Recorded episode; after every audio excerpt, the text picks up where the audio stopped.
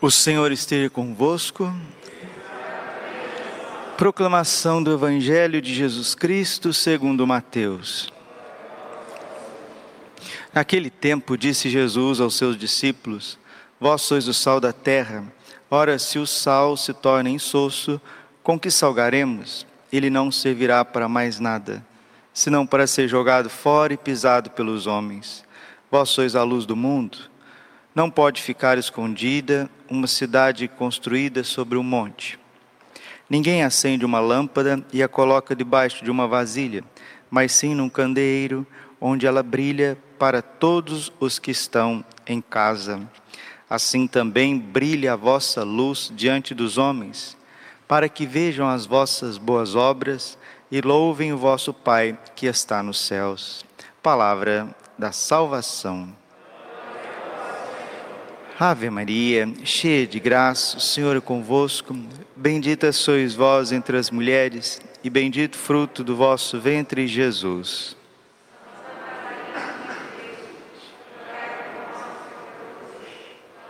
Agora e na hora de nossa morte.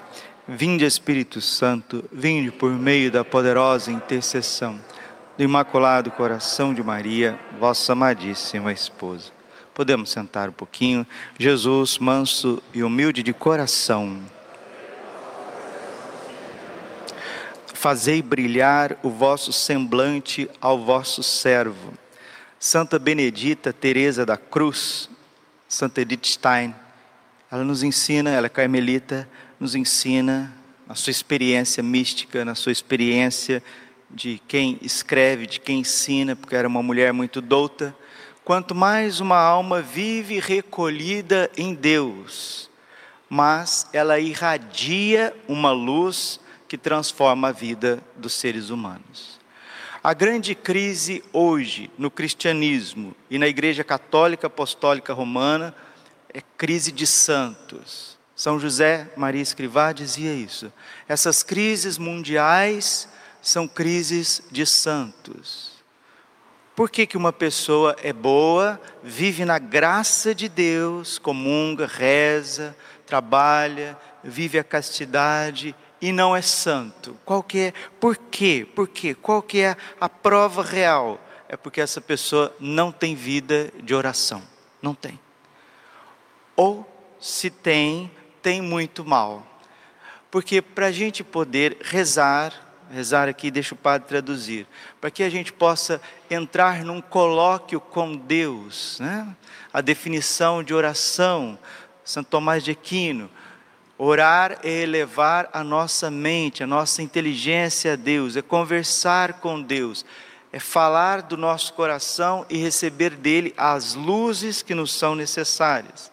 Santa Teresa define oração como tratar de amor com aquele que eu sei que me ama.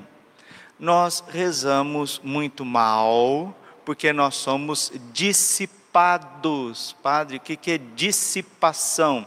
Nós estamos num lugar, mas a nossa cabeça está em outro. E isso o tempo inteiro. A modernidade é assim. O século XX é assim, o século XXI é assim. Nós somos extremamente distraídos com as coisas aquele famoso ditado, né? A pessoa está num lugar de corpo presente, de corpo presente. A mente e o coração estão distantes. São João da Cruz ensina, né? A alma está muito mais onde se ama do que onde se vive. Exemplo, você pode estar aqui nesta Eucaristia agora, mas a tua alma pode estar nos problemas que você vai ter daqui a pouquinho. A alma está muito mais onde se ama, ou seja, onde está o afeto, onde está o desejo, onde está a vontade, onde está a inteligência dela, do que onde se vive. Uma pessoa pode estar no seminário, pode estar no mosteiro com a cabeça nos pais, nas, na mãe, nos irmãos. Uma pessoa pode ser missionário pensando na casa. Um padre pode estar celebrando a missa pensando nos problemas da família dele. A alma está muito mais onde se ama do que onde se vive. Nós perdemos a presença de Deus o tempo inteiro, e essa presença de Deus, primeiríssimo lugar, dentro de nós. Nós somos casa de Deus, Pai, Filho e Espírito Santo habita dentro de nós. E se a alma, ser humano, ele começa a escolher a melhor parte, Marta, Marta, tu te preocupas, te inquietas com muitas coisas. Maria escolheu a melhor parte, que não lhe será tirada. Lucas 10, 42. Qual que é essa melhor parte? Estar com o Senhor mas estar com o Senhor não somente no Santíssimo Sacramento. Porque como que nós vamos estar com Jesus no Santíssimo Sacramento o tempo todo? Não conseguimos. Estar com o Senhor é estar recolhido em oração. E vamos ser bastante práticos. Ai, padre, mas eu preciso trabalhar, eu preciso colocar o sustento aqui em casa. O graças a Deus, bendito seja Deus. Porque o Evangelho e a Santa Igreja Católica, a gente não vive só de oração, não. São Bento escreveu sua regra, a regra dos monges. E qual que é o resumo da regra de São Bento? Ora et labora, reza e trabalha. Mas as pessoas acordam, acordam seis e meia, sete horas, seis horas da manhã, para ir para o trabalho, aí vem aquela correria do dia a dia, tum, corre, né? das seis horas da manhã, seis e meia da manhã, até na hora do almoço, aí para para almoçar, aí vai para o WhatsApp. Na hora do almoço vai descansar um pouquinho, né? É uma espécie de um recreio. Abre o WhatsApp, aí uma notícia, duas, três, até coisas de igreja, às vezes até uma homilia, às vezes até uma informação, coisa de igreja, olha ali um pouquinho, etc. Descansou a cabeça um pouco, acha que descansou, né? Porque não descansa. WhatsApp, rede social, já é mais do que comprovado. Ele abre uma descarga de dopamina no teu cérebro. O que é dopamina, padre? É um, hormônio que traz prazer. É a mesma coisa do drogado. Por que, que o drogado usa os entorpecentes uma vez, duas vezes, três vezes, e ele sempre quer usar a droga de novo porque no cérebro dele está liberando dopamina. WhatsApp, Instagram, Facebook, YouTube, toda hora clica e conversa daqui, conversa dali, vai liberando dopamina no cérebro, que são descargas muito fortes de dopamina. A pessoa vai adoecendo e perdendo a capacidade de concentração, não só na oração, mas em tudo, em tudo.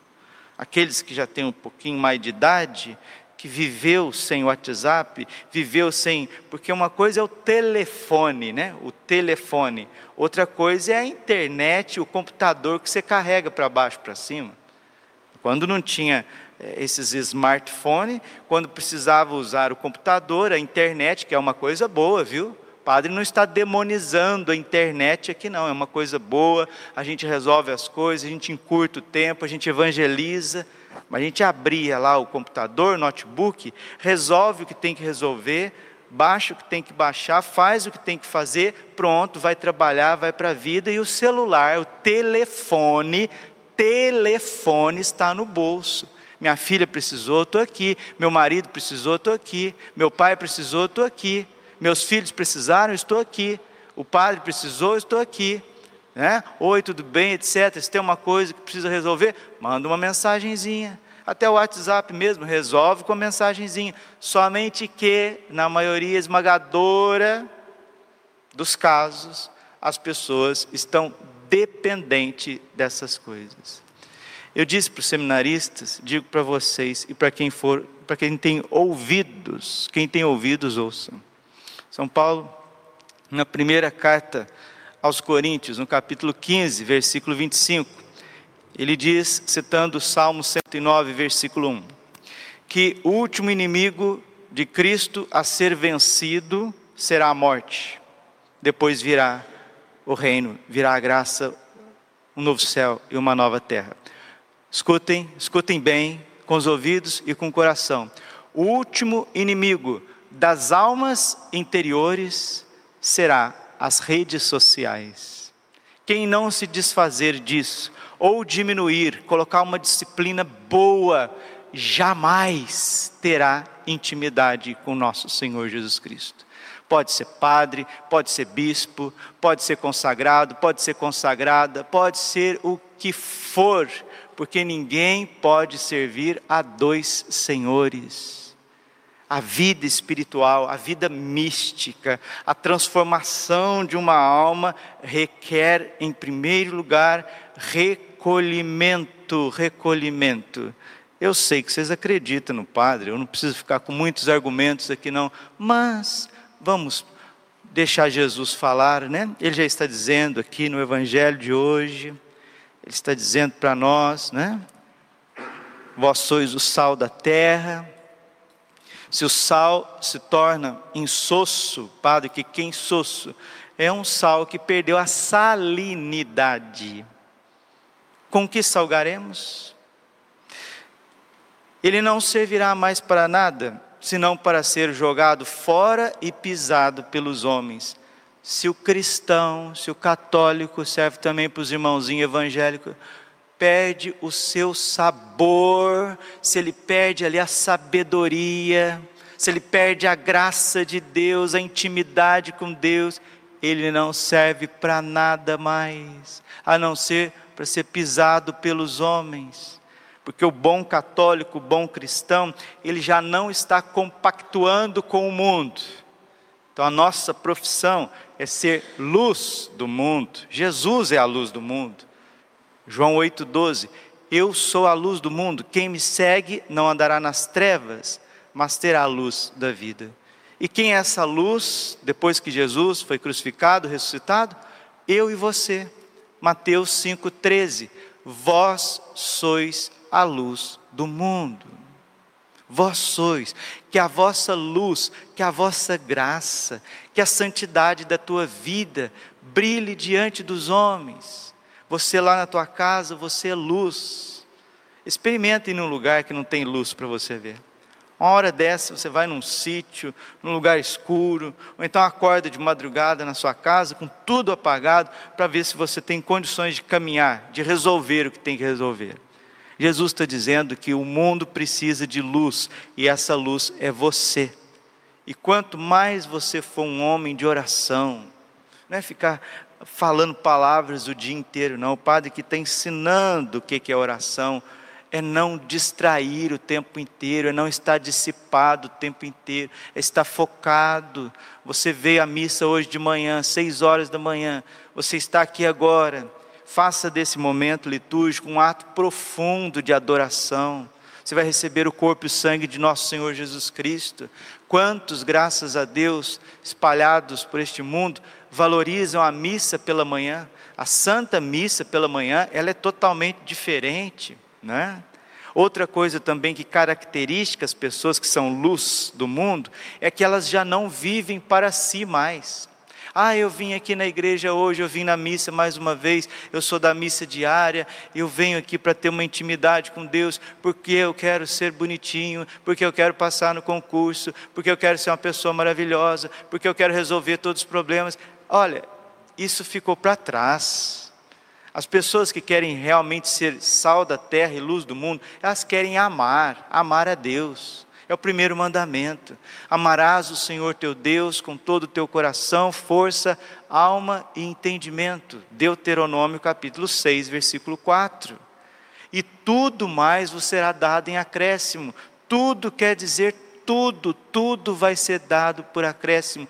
A tua saúde vai melhorar, os teus relacionamentos vão melhorar, o teu humor vai melhorar, a tua disciplina vai melhorar são João Bosco sempre dizia, o Padre Jonas, por ser filho de São João Bosco, sempre ensinou para a Canção Nova e para todos nós, Monsenhor Jonas. Ofereçamos também esta missa, essa Santa Missa, pela saúde do Monsenhor Jonas. Sem disciplina não existe santidade, não tem. E tem gente, preciso ser prático, já terminando. Tem gente que não consegue ter vida de oração porque não tem relógio, não tem relógio. Você não vai conseguir ser um homem de Deus com intimidade com Deus se você não acertar o teu relógio. Precisa ter disciplina. Exemplo, exemplo. Você quer vir à missa às seis e dez da manhã? Tudo bem. Antes de vir à missa é bom que tenha um momento de oração pessoal, né? Um colóquio com Deus. Tem gente que tem o costume de ler o Evangelho, ler a liturgia da palavra antes de vir à missa às seis horas da manhã. Então quer dizer que a pessoa acordou cinco horas. Mas para a pessoa acordar cinco horas, cheia de vida, cheia de alegria, com bom humor, ela precisa descansar. Só que as pessoas não descansam no dia anterior, né? Hoje que dia que é? Hoje é terça, né? Ontem foi segunda. Como que uma pessoa vai acordar, vai vir à missa cedo, seis horas da manhã, se ela ficou até as dez, dez e meia, onze horas no WhatsApp, no Instagram, no YouTube? Como que ela vai ter alegria, ela, ela está arrastando. Ela está arrastando. E o dia que passou, segunda-feira, já foi um bombardeio de visualizações. Meus irmãos, estamos vivendo num mundo decadente, num mundo doente, num mundo mentiroso, fictício, fictício. E aqueles que tiverem coragem, tiverem o dom da fortaleza, e a palavra de Deus está nos encorajando a isso hoje. Olha aqui, ó. Deixa eu já fechando com vocês. São Paulo diz, dizendo, São Paulo dizendo aqui, ó, primeira leitura da Santa Missa de hoje. Segunda carta aos Coríntios, capítulo 1, versículo 18. Irmãos, eu vos asseguro, pela fidelidade de Deus, o ensinamento que vos transmitimos não é sim e não, pois o Filho de Deus, Jesus Cristo, que nós, a saber, eu, Silvano, Timóteo, pregamos entre vós, nunca foi sim e não, mas somente sim. Com efeito, é nele que todas as promessas de Deus têm o seu sim garantido. E aqui nós vamos fechar. Se você não for um homem, uma mulher de decisão, você vai arrastar até o dia da sua morte. Você vai comungar bastante, você vai rezar orações devocionais bastante, mas não acontecerá uma transformação na alma, porque não há uma vida de oração. Vale para todos nós, sem exceção. Vale para o Papa Francisco e vale para a menininha aqui que está esperando para fazer a primeira comunhão. Papa João Paulo II sempre acordava duas horas antes da missa para ter oração, oração íntima. E o seu secretário pessoal muitas vezes chegava lá, via o Papa envolto no mistério, às vezes até levitando, até saindo do chão. Fenômenos que começam a acompanhar as almas que são transformadas por Deus. Que essa homilia ajude você a tomar decisões na tua vida porque você não está nesse mundo para ser bem-sucedido em nada. Uma coisa só importa: estar com o Senhor, a nossa salvação e santificação. Você pode dizer, padre, mas está difícil demais, a luta é muito grande. São João Maria Vianney diz que os, o demônio não tenta aqueles que ele já levou para o pecado. Se você está sendo tentado, se você está sendo tentada, é sinal que você está no caminho certo, porque o inimigo ele só tenta aqueles que estão trilhando o caminho da salvação e da santidade. Vamos terminar com as palavras de Jesus a Santa Faustina. Diário de Santa Faustina, parágrafo 1601, para que você tome decisões na tua vida, tire o que precisa tirar, acerte o relógio, para que você comece a gastar tempo com Deus. Santa Teresa d'Ávila ensinava: o demônio não teme as almas irresolutas. Ah, é e não é, sim não. Nós estamos ouvindo hoje Jesus sempre foi sim. Esse negócio de sim e não, não vem de Deus, mas do demônio. Ouçamos Jesus, a Santa Faustina, 1601, e 1602 do diário, para que você eh, receba um encorajamento e um toque da graça. As almas eleitas são como luzes em minhas mãos, luzes que lanço na escuridão do mundo e o ilumino. Como estrelas iluminam a noite, assim são as almas eleitas. Elas iluminam a terra, e quanto mais perfeita é a alma, tanto mais luz em torno de si ela alcança mais longe. Pode ser oculta e desconhecida até pelos mais próximos, porém a sua santidade reflete-se nas almas até os lugares mais distantes deste mundo. Filha, Jesus falando para ela, quando te aproximas da santa confissão, vale para mim e para você, dessa fonte da misericórdia, da minha misericórdia, sempre descem na tua alma o sangue e a água que jorram do meu coração e enobrecem a tua alma.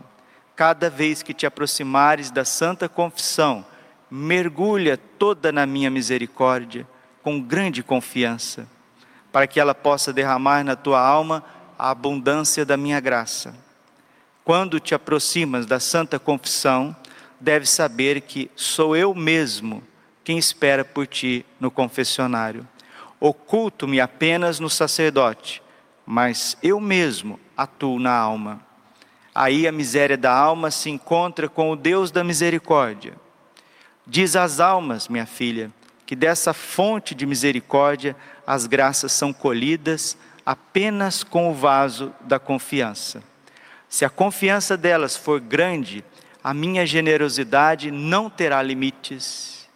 As torrentes da minha graça inundam as almas humildes.